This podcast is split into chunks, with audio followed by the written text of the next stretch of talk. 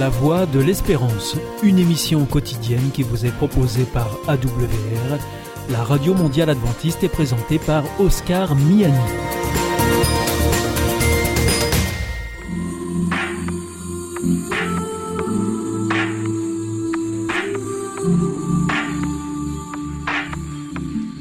L'instant Bible. La Bible à la portée de tous.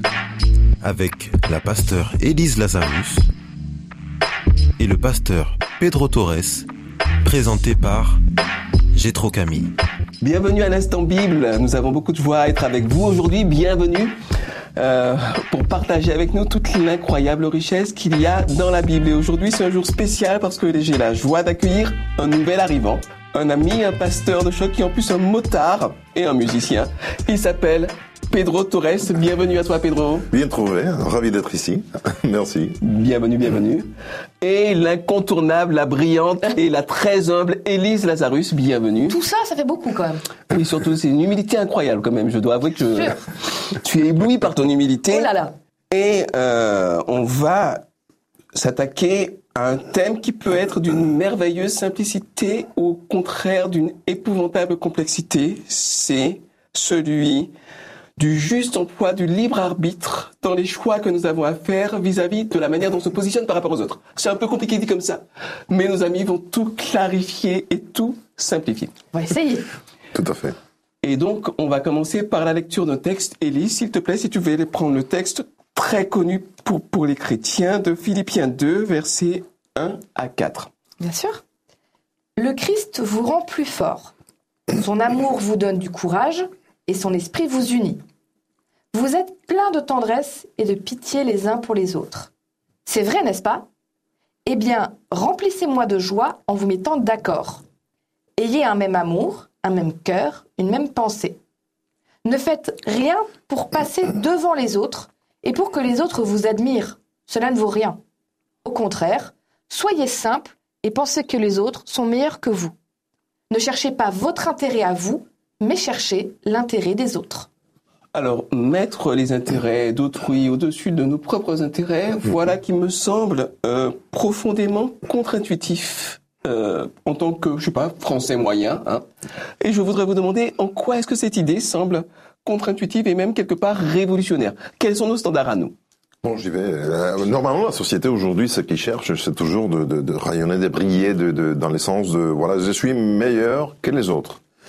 Et c'est quelque chose qui est acquis dans la société. Et, mais contrairement à ce que la Bible nous dit, et c'est pas la meilleure option à long terme. Parce que lorsqu'on commence à, à affaiblir, à, à, montrer des signes de faiblesse, parce qu'on peut pas toujours tenir l'avant-garde dans n'importe quel poste, on va détourner nos efforts, pas pour continuer à, à, avancer, à être fort, mais plutôt pour anéantir les autres.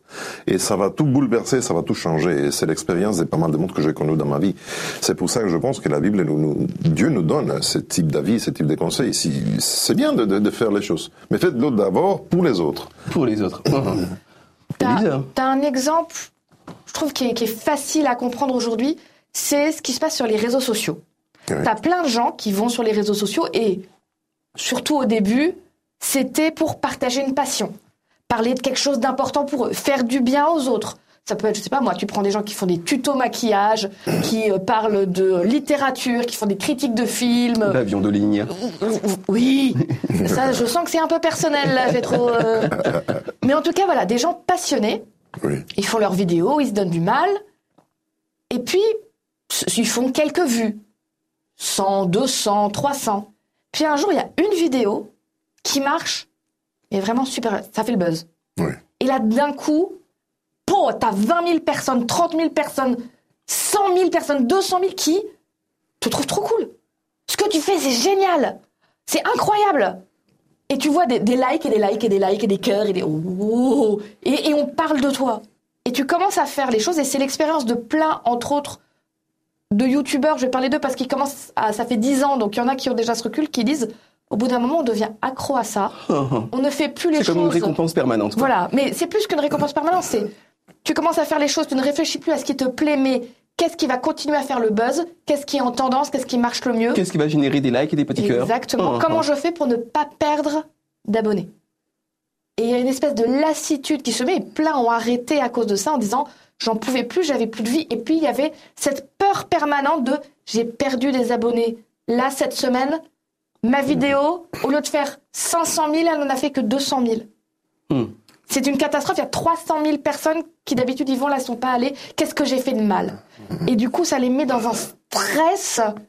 Certains ont fait des dépressions là-dessus, euh, sont passés sur autre chose. Et souvent, quand ils reviennent, après, ils disent Maintenant, je fais dans mon coin ce qui me plaît, j'ai moins de gens qui regardent qu'avant, mais je suis bien comme ça. Mhm. Et, et je pense que ça illustre bien ce que dit ce texte. Alors, c'est un, point précis, mais Mhm. on est tous hein, un peu sur les réseaux sociaux maintenant. Oui. C'est si tu fais les choses pour être admiré, pour être vu, et parce que tu dis je vais recevoir plein d'amour, Mhm. quelque part tu te rends fragile aussi parce que tu dépends des autres pour te sentir bien. Et ça, c'est dangereux et ça amène à des catastrophes. Donc Dieu te dit, regarde vers moi, moi je t'aimerai toujours, et fais les choses pour te sentir bien toi, quelque chose qui te passionne, mais aussi fais les choses pour faire du bien À autrui. à Aux autrui, autres, oui. aux autres. Et là, tu vas voir que tu vas continuer dans la durée à trouver du plaisir à ce que tu fais, à être fier de ce que tu fais. Il n'y a pas mieux que d'être fier de ce qu'on fait. Alors, euh, si je dois prendre ce verset un peu littéralement, ça veut dire que vous deux qui êtes mes collègues, mes amis, euh, ça veut dire que je vais sans cesse me mettre en dessous de vous et mettre vos besoins au-dessus du mien. Mais si vous, vous faites la même chose, comment est-ce qu'on s'en sort? Si chacun essaie de mettre les besoins d'autrui au-dessus de l'autre, est-ce que c'est viable? Est-ce que c'est vraiment sur chaque décision concrètement Qu'est-ce que ça veut dire par un exemple, par exemple, un exemple ou une illustration Qu'est-ce que ça veut dire de mettre les besoins d'autrui au-dessus du sien? De quoi est-ce qu'on parle concrètement? J'y vais moi-même. ok. Et ça dépend de quelle euh, position on occupe. Nous occupons soit dans une société, dans une entreprise, euh, même dans l'église. Il y a des gens parfois qui me disent ah, Tu es mon chef. Et vous m'entendez que je vous dis normalement non, je suis plus, je suis pas le chef des personnes. Je suis un collègue, sauf que j'ai des, des- des fonctions administratives différentes. Et un jour, tout peut se renverser. Sachant que c'est vrai que celui qui est devant moi un jour peut devenir mon chef, il faut que je sois prudent, même si je sais si ça c'est un peu égoïste. Mais en tout cas, c'est vrai. Et je, je peux prendre soin de ceux qui travaillent avec moi dans une position administrative différente, en mettant leurs besoins en première place. Même, ça ne veut pas dire que j'arrête d'être entre guillemets le chef. Parce que le rôle d'un chef n'est pas de bosser, d'être le boss, le chef, mais c'est de quelqu'un qui doit prendre soin de son équipe et être au service de son équipe aussi. Donc je peux être un chef qui satisfait ses propres besoins narcissiques, par exemple, en écrasant les autres. Ou au contraire, je peux être un chef qui Voilà. se met au service de son équipe et qui fait tout pour que son équipe soit efficiente. Voilà. Je pense que c'est ça. Et le modèle que Jésus nous a donné, c'est ça. Parce que Jésus, qui était Dieu, égal à Dieu, il n'a pas considéré ça comme quelque chose à la que s'agrafait. Il est, il est devenu un être humain, serviteur des serviteurs. C'est c'est l'exemple euh, Par excellence. Par excellence, on va dire. Oui, oui, c'est ça. Donc euh, le, le re-leadership, le remodèle de, de, de, de, de ce type de relation, c'est c'est Jésus lui-même. Euh, alors quelqu'un qui arrive, tu fais ça parce que je le dis, point final. Je dis, eh, ok, je veux le faire parce que je mets au-dessus tes besoins, mais c'est pas les modèles. Mais bon, ça c'est notre discussion. On va dire. Oui, oui. Mais alors, qu'est-ce que ça veut dire? Élise qu'il faut s'écraser devant les autres Est-ce qu'un chrétien devrait être une sorte de béni oui-oui qui, euh, sans cesse, fait preuve d'humilité, de presque de, de bassesse, quoi, à la limite hein? Qu'est-ce que tu en penses? En fait, le truc, c'est une phrase comme mettez les besoins des autres avant les vôtres. Si tu sors ça tout seul, je suis désolée, moi je dis bah non. Il y a un contexte. bah excuse-moi, j'aime, je, je m'aime aussi un petit peu quand même, je me respecte. Je suis pas un paillasson, donc non. Ce qu'il y a, c'est que la Bible, elle dit plein de choses, c'est un ensemble. Et en effet, elle te dit, mets les besoins des autres, considère que voilà, leurs besoins, ils sont super importants, presque plus que les tiens. Pourquoi? Parce qu'il y a plein d'autres textes dans la Bible qui te disent, quand tu rencontres Dieu, quand tu rencontres Jésus, tes besoins sont remplis. Parce que Dieu va prendre soin de toi.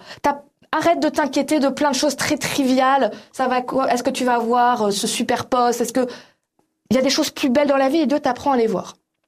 Quand tu es rempli, quand tu es convaincu qu'il y a quelqu'un qui t'aime profondément, qui t'accompagne et qui te permet de vivre une vie pleine, à ce moment-là, tu peux entendre de dire, t'as plus, tu parlais de besoin narcissique, t'as plus de besoin narcissique à remplir. De te Parce que rassurer c'est sur ça, ta quand, valeur. quand t'es un boss et que tu veux écraser les autres, c'est que toi-même t'es mal dans ta vie. Oui, t'es insécure.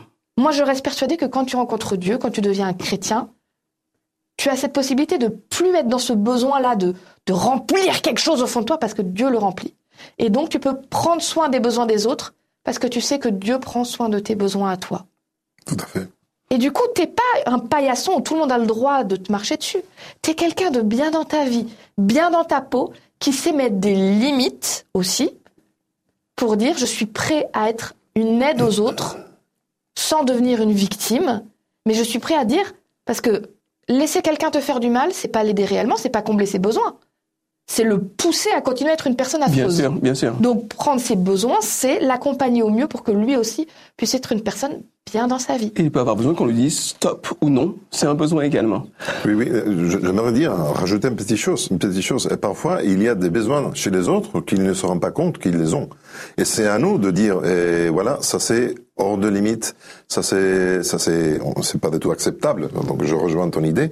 C'est pas une question de se laisser écraser. Parfois, il y a des gens qui viennent, on va dire, pour- pour- pour- comme une machine qui, a- qui rase tout. Et, et- et cette personne ne se rend pas compte que son besoin n'est pas ce qu'il ou il ou elle demande. Parfois, c'est de dire, est-ce que tu as réfléchi, euh, confronter avec des questions logiques et d'en discuter. Ce qui ne veut pas dire qu'on refuse, mais on essaie de aider, on va dire. Et, et c'est, un peu ce point que, dont on, doit veiller aussi. La, la Bible nous invite à ça. Et puis en plus, souvent des textes comme ça, on voit toujours au pire. On voit toujours dire ah c'est une vie de sacrifice. La réalité, c'est que dans chacune de nos vies, il y a plein de petites choses qu'on peut faire pour se mettre au service des autres qui ont un impact ridicule sur le truc. Je te donne un exemple. Et c'est c'est juste pour en donner un. J'ai la chance, et j'ai beaucoup de chance, d'avoir un joli appartement en région parisienne. Avec un petit miracle en soi, j'ai deux garages. Ce qui n'arrive pas souvent. Je vis toute seule, j'ai qu'une voiture. J'ai en face de chez moi une voisine qui a cet appartement qui n'a pas beaucoup de moyens et qui n'a pas de garage. Et un jour, je me suis rendu compte qu'elle faisait 30 minutes de marche tous les jours. Elle a un petit garçon, parfois sous la pluie, parfois dans le froid, pour se garer à un endroit où c'est pas payant parce qu'autour de chez moi tout est payant et qu'elle n'a pas les moyens. Et donc, elle fait beaucoup de marches pour rentrer chez elle avec les courses et tout. Je peux me dire, oui, mais c'est mon garage. Je le loue, je le paye. Je peux me dire, je peux me faire un peu d'argent supplémentaire. Je lui loue. Ça l'arrange et moi, ça me fait des sous. Mais dans la réalité, j'ai pas besoin, j'ai la chance de vivre correctement, j'ai pas besoin de sous en plus. Elle a vraiment besoin d'un endroit où garer sa voiture. Mhm. Ben, je lui ai filé les clés de mon garage en disant si un jour j'ai des invités, peut-être que je- on s'arrange, je le récupère, etc. Mais là, je n'en ai pas besoin. Utilise-le. Ça ne change strictement rien à ma vie quotidienne. Mais ça change ta vie. Combien de choses comme ça on peut mettre en place les uns les autres et ça nous coûte même rien. Mais alors justement, l'un et l'autre, vous êtes pasteur, donc ça veut dire qu'en plus de l'enseignement de la Bible et de l'aspect strictement religieux, ça veut dire aussi que vous prenez soin des gens, que vous les visitez, que vous les écoutez, que vous priez avec eux, que vous parfois que vous riez avec eux, que parfois vous pleurez avec eux. Et voilà la question que je voudrais vous poser. Toutes les fois où vous êtes allé visiter des gens, vous n'aviez pas forcément envie d'y aller. Est-ce que je me trompe? Est-ce qu'à chaque fois que vous partez en visite, vous avez envie de partir en visite? Bon, honnêtement, il y a des jours que on n'a on pas envie de, de, de le faire, mais euh, je dois avouer qu'à chaque fois que je me rends chez quelqu'un, même si je suis sorti de chez moi, je n'avais aucune envie ce jour-là, euh, lorsque je sors de la visite, je me sens rempli, heureux, et je récupérais euh, les forces, on va dire. Parce que c'est une des choses que que- que- qu'il faut savoir. Lorsque on rend service aux autres, le premier, la première personne qui obtient un bénéfice, c'est nous-mêmes. Alors, euh, il faut se, comment dire, remonter l'esprit et lutter contre cette envie. Parfois, c'est de lassitude qu'on, oui, c'est, commun à tous les mortels, on va dire. Et, et aujourd'hui, c'est moins difficile pour moi d'arriver à ce point parce que je sais quel est le résultat à la fin. À la fin, je sais que je vais sortir d'une visite tout le monde est reconnaissant. Et on a vu qu'il y a un changement d'esprit, de, de, de- d'anime, de, de, de- voilà, de, de, de morale. Et, et, et le premier content, c'est moi-même. Euh, alors, c'est, la joie toujours de, de rendre service aux autres. Est-ce que tu confirmes, Élise? Oui. Alors je, je vais même être encore plus plus plus cash que, que Pedro.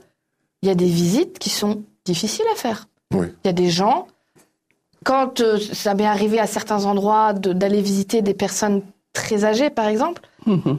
qui, je les ai visitées dix fois, les dix fois, elle m'a raconté exactement la même Mot histoire pour mot. en se perdant dedans parce que, ben voilà, et c'est intellectuellement fatigant à suivre, mais quand on finit la visite, qu'on voit que la personne qui était un peu tassée s'est rouverte, qu'elle a le sourire, que ça fait une différence, Mhm.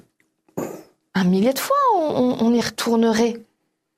Parce que comme dit Pedro, on ne fait pas pour gagner quelque chose, nous. En tout cas, ce serait dommage de le faire uniquement pour ça. Oui, c'est clair. Mais c'est le cadeau bonus. C'est que vraiment, euh, se dire qu'on qu'on est utile autour de soi, qu'on fait une différence par rapport aux autres, ça aide à se décentrer de soi-même. Et c'est une dimension thérapeutique, non C'est une On, dimension. on euh, est tous, plus on est seul, plus on est centré sur nos problèmes, plus les problèmes qu'on a prennent de l'importance. On appelle ça la charge mentale. Imaginez une espèce de petit nuage, et plus on est concentré dessus, plus il grossit dans le cerveau et plus il prend de place dans le cerveau.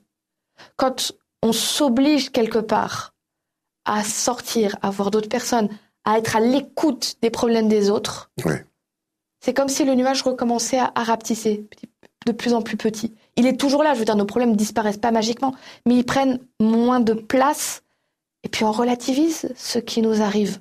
Donc ben oui, je pense, je suis d'accord avec Pedro, je pense qu'on est gagnant à être dans une vie, pas une vie d'auto-sacrifice où on s'oublie, mais une vie de partage où, où on se met en contact avec les autres et on prend le risque de s'ouvrir aux autres pour pouvoir apporter quelque chose, mais pour que eux puissent nous apporter quelque chose aussi. aussi. Et alors, euh, c'est vraiment intéressant. On part de- d'une position dans laquelle euh, je veux d'abord moi me mettre euh, en avant, je veux écraser les autres pour euh, remplir mon, mon réservoir narcissique, me sentir bien, me sentir fort. Et on se rend compte finalement que en se rendant service aux autres, on se trouve soi-même et finalement on est beaucoup plus épanoui, beaucoup plus profond. On est beaucoup mieux. Alors, c'est- merci beaucoup. C'est vraiment intéressant. Alors, on va continuer avec un deuxième texte, si vous voulez bien, dans Oui. Philippiens 2, versets 5 à 9. Pedro, si tu voulais lire ça, Oui, s'il te c'est plaît. Philippiens, tu m'avais dit Philippiens chapitre 2, versets 5 à 9. 2, 5 à 9. Qui nous dit, je vais lire Philippiens 2, 5 à 9. Euh, voilà, j'arrive. Entre vous, conduisez-vous comme des gens unis au Christ Jésus. Lui, il est ég- l'égal de Dieu parce qu'il est Dieu depuis toujours. Pourtant, cette égalité, il n'a pas cherché à la garder à tout prix pour lui. Mais tout ce qu'il avait, il l'a laissé. Il s'est fait serviteur, il est devenu comme les hommes et toujours voyez que c'était bien pour l'homme. Il s'est fait plus petit encore. Il a obéi jusqu'à la mort et il est, mort sur une croix. C'est pourquoi Dieu l'a placé très haut et lui a donné le nom qui est au-dessus de tous les autres noms. Voilà. C'est effectivement ça le texte que j'ai cité auparavant. C'est l'idée sur le modèle. Voilà. Et ce modèle a parfois été dévoyé quand une certaine église médiévale, et puis jusqu'à aujourd'hui, t'incite à te délester de tes problèmes euh, en, en leur remettant notamment tous les biens matériels. Parce qu'un chrétien doit être pauvre, un chrétien doit être humble, un chrétien doit être euh, sans cesse dans le sacrifice et dans l'humilité. Alors, euh, je voudrais vous poser une question. Est-ce que c'est vraiment l'humilité et le sens du sacrifice qui fait que Jésus est descendu? Je vais poser la même question autrement. Qu'est-ce qui a motivé Jésus Et qu'est-ce que Jésus gagne en accomplissant ce sacrifice dont il est parlé dans Philippiens? Alors, je- vais grossir le trait. uh Tu as déjà entendu parler de l'émission Patron Incognito? Non? Ah non, si. Oui, Hein, oui, je suis sûr que certains de ceux qui nous écoutent ou qui nous regardent, ils ont déjà vu ou entendu parler. C'est une émission où tu as des grands patrons de grandes entreprises qui sont filmés discrètement et qui vont prendre un des postes les plus bas de l'entreprise de façon incognito. Personne ne sait que c'est eux. Ils se mélangent aux gens qui travaillent pour eux. Ils regardent réellement comment ça se passe et ils font le bilan après. Et en général, les patrons, suite à cette expérience, font des changements dans leur entreprise, augmentent des salaires, font des, voilà, rajoutent des choses pour le bien-être euh, de leurs employés parce qu'ils se rendent compte de ce que c'est. Évidemment, Dieu ne s'est pas amusé à faire patron incognito, mais il y a un peu de ça. Dieu peut me comprendre de toute façon. Mais moi, j'aurais pu douter que Dieu peut me comprendre. Après tout, bah, hey, toi, t'es Dieu, t'es là-haut, t'es bien, t'es tranquille. Moi, je suis en train de souffrir sur cette terre. Donc Dieu a dit, ok, je vais venir, je vais vivre la même chose que toi et même honnêtement, Dieu Pire. a vécu pire que moi, Mhm. parce que Mhm. c'était une époque pas facile. Il s'en est pris plein la tête et il est mort d'une des pires façons qui peut exister. Les plus hein. infamantes, hein, les plus Et humiliantes. puis hein. des douloureuses. Enfin, ce- ce- voilà, la crucifixion, c'était vraiment le, le pire du pire. Torture, oui. Euh, et il te dit, je vis tout ça parce que je t'aime, parce que je veux que tu sois sûr que je suis capable de te comprendre. Que quand tu galères, quand tu as du mal à résister au, au mal, sache que moi aussi j'ai vécu tout ça. J'ai réussi et je veux t'aider à réussir aussi. N'aie pas peur de venir jusqu'à moi. Je vais pas être là-haut à te juger en disant t'es nul. J'ai mis les mains dans le cambouis aussi. Je sais ce que c'est et je peux t'accompagner. Et ça, tu dis, Dieu, c'est pas n'importe qui pour qui. avoir hein. fait tout ça Pour moi. pour moi, pour que moi je sois tranquille, à l'aise et que j'ai accès à, à une vie éternelle loin du mal. C'est- C'est incroyable. Oui, oui. Merci. Et qu'est-ce que tu en penses Si, si, non, mais en tout cas, je continue encore. euh, et à, je- ça me fait réfléchir cet été, bon, il y a quelques mois, euh, j'ai connu l'histoire de quelqu'un qui est vraiment riche, qui a beaucoup d'argent, et qui on retrouve dans la rue, on pense pas du tout que c'est quelqu'un qui, qui, qui, qui, qui fait bouger beaucoup de l'argent, on va dire. C'est quelqu'un de très humble qui ne parlait pas, il est dans son petit coin, une petite voiture, avec son épouse, euh, dans un coin, dans une église, quelque part, et c'est quelqu'un qui a du mal à parler même en public, parfois. Et donc, on, on- on- nous n'aurions jamais dit, voilà, c'est quelqu'un qui, qui, qui, qui, qui touche de, de l'argent, vraiment des millions et millions parfois. Et, et ça m'a fait réfléchir que la vraie humbleté ne s'agit pas de, de tout ça. Et ça m'amène encore à réfléchir que sur le concept, l'idée que nous avons religieuse de, de, de, certaines choses. Parce que parfois, une chose c'est ce que les dictionnaires définissent, dit, une autre chose c'est que nous disons ou pensons par rapport lorsque l'on met de la couche ou le filtre religieux. Et à la fin, je vais faire le raccourci, et on se rend compte que dans les religions païennes, il avait toujours ce- ce- cet aspect de je dois fait grâce, c'est moi qui dois agréer le besoin d'un Dieu, de- ou des dieux payants. Il faut, il faut faire des sacrifices pour lui rendre heureux, qu'il ne soit pas fâché avec moi. Alors on va faire des sacrifices, et puisque à la fin, un nul sacrifice arrive à, à satisfaire ce que je pense que les dieux payants, voilà, avaient besoin d'eux. Finalement, on arrive à faire même des sacrifices humains. Et, et, et, et cette, cette, cette idée de, de, de, de, satisfaire le désir d'un Dieu a, a malheureusement permis et rentré, s'est filtré dans l'idée traditionnelle chrétienne. Et ça arrive même aujourd'hui de je dois souffrir, je dois faire, je dois euh, étudier tous les jours, je dois me rendre ponctuellement, je dois m'habiller d'une certaine façon, je dois manger certaines choses parce que sinon Dieu va se fâcher avec moi. Et, et, et, et- voilà, on arrive à la, à la pensée de non non être humble. Ce que Dieu dit, ça veut dire souffrir. Je ne veux pas nous dire, nous dire de nous flageller ou de nous, voilà, châtier punir à nous-mêmes comme font encore dans certaines dénominations chrétiennes. Mais on le fait autrement. Et, et, n'a rien à voir. Être humble, c'est l'idée de, de, voilà, de, de, de- d'arrêter de mettre l'ego moi-même en avant pour euh, fixer notre regard sur les autres. Parce que ça, comme tu viens de dire, ça nous aide à oublier parfois, à oublier entre guillemets, euh, notre douleur, nos choses, et, et- et vraiment voir qu'il y a des autres à qui nous pouvons encore aider et être d'utilité. Et ça va gommer d'un coup pas mal des choses chez nous qui nous ont fait du mal. Des mauvaises pensées, de la euh, en, en auto-estime insuffisante, De l'égocentrisme. et de l'égocentralisé aussi, et de, de, de, de- voilà, de, de, de- de- de pas mal des choses. Donc rien à voir. Pensons-nous pourquoi? Et maintenant, dans les- la vie spirituelle de chacun de nous, hein, ou chacune, euh, pourquoi je fais certaines choses? Si Dieu me donne sa grâce, il m'accorde le salut, gratuitement, 100% gratuit, et pourquoi je dois faire certaines choses? Ou pourquoi je le fais? Jésus a décidé de dire je vais vivre les mains ouvertes parce que je veux qu'il gagne. Je serai peut-être blessé, mais je veux qu'il gagne. Et quand l'être humain dit oui Dieu, je veux gagner avec toi, il commence à ouvrir les mains aussi et tout le monde est gagnant. C'est ça la méthode de Jésus. Et donc de le dire- bonheur de Jésus, c'est notre bonheur. Exactement. C'est le bonheur de Jésus. que je gagne. Quand je gagne, Jésus gagne. Exactement. Jésus a fait le pari fou de dire je vais venir les mains ouvertes parce que je veux qu'il gagne. Et si jamais il ouvre les mains aussi, on gagnera ensemble. C'est c'est juste incroyable de se dire que Dieu a fait ça.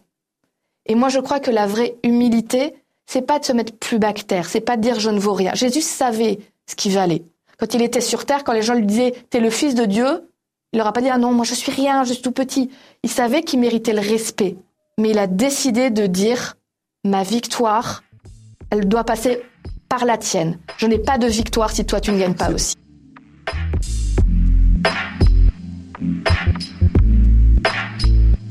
C'est avec ces mots qui nous serviront de conclusion que nous vous laissons. Quand vous faites du bien à quelqu'un, quand ceux que vous aimez sont heureux, quand ceux que vous aimez gagnent, vous gagnez aussi. Dans ce contexte-là, perdre, ça n'est pas perdre. Perdre, c'est gagner. Et vouloir gagner absolument, c'est perdre. On espère que vous avez passé un bon moment avec nous et on espère vous revoir bientôt. Merci. C'était l'Instant Bible avec la pasteur Élise Lazarus et le pasteur Pedro Torres, présenté par Gétro Camille.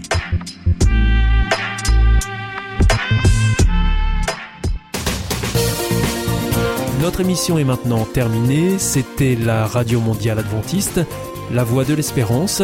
Je vous souhaite à présent une très bonne continuation. Que Dieu vous bénisse. À demain.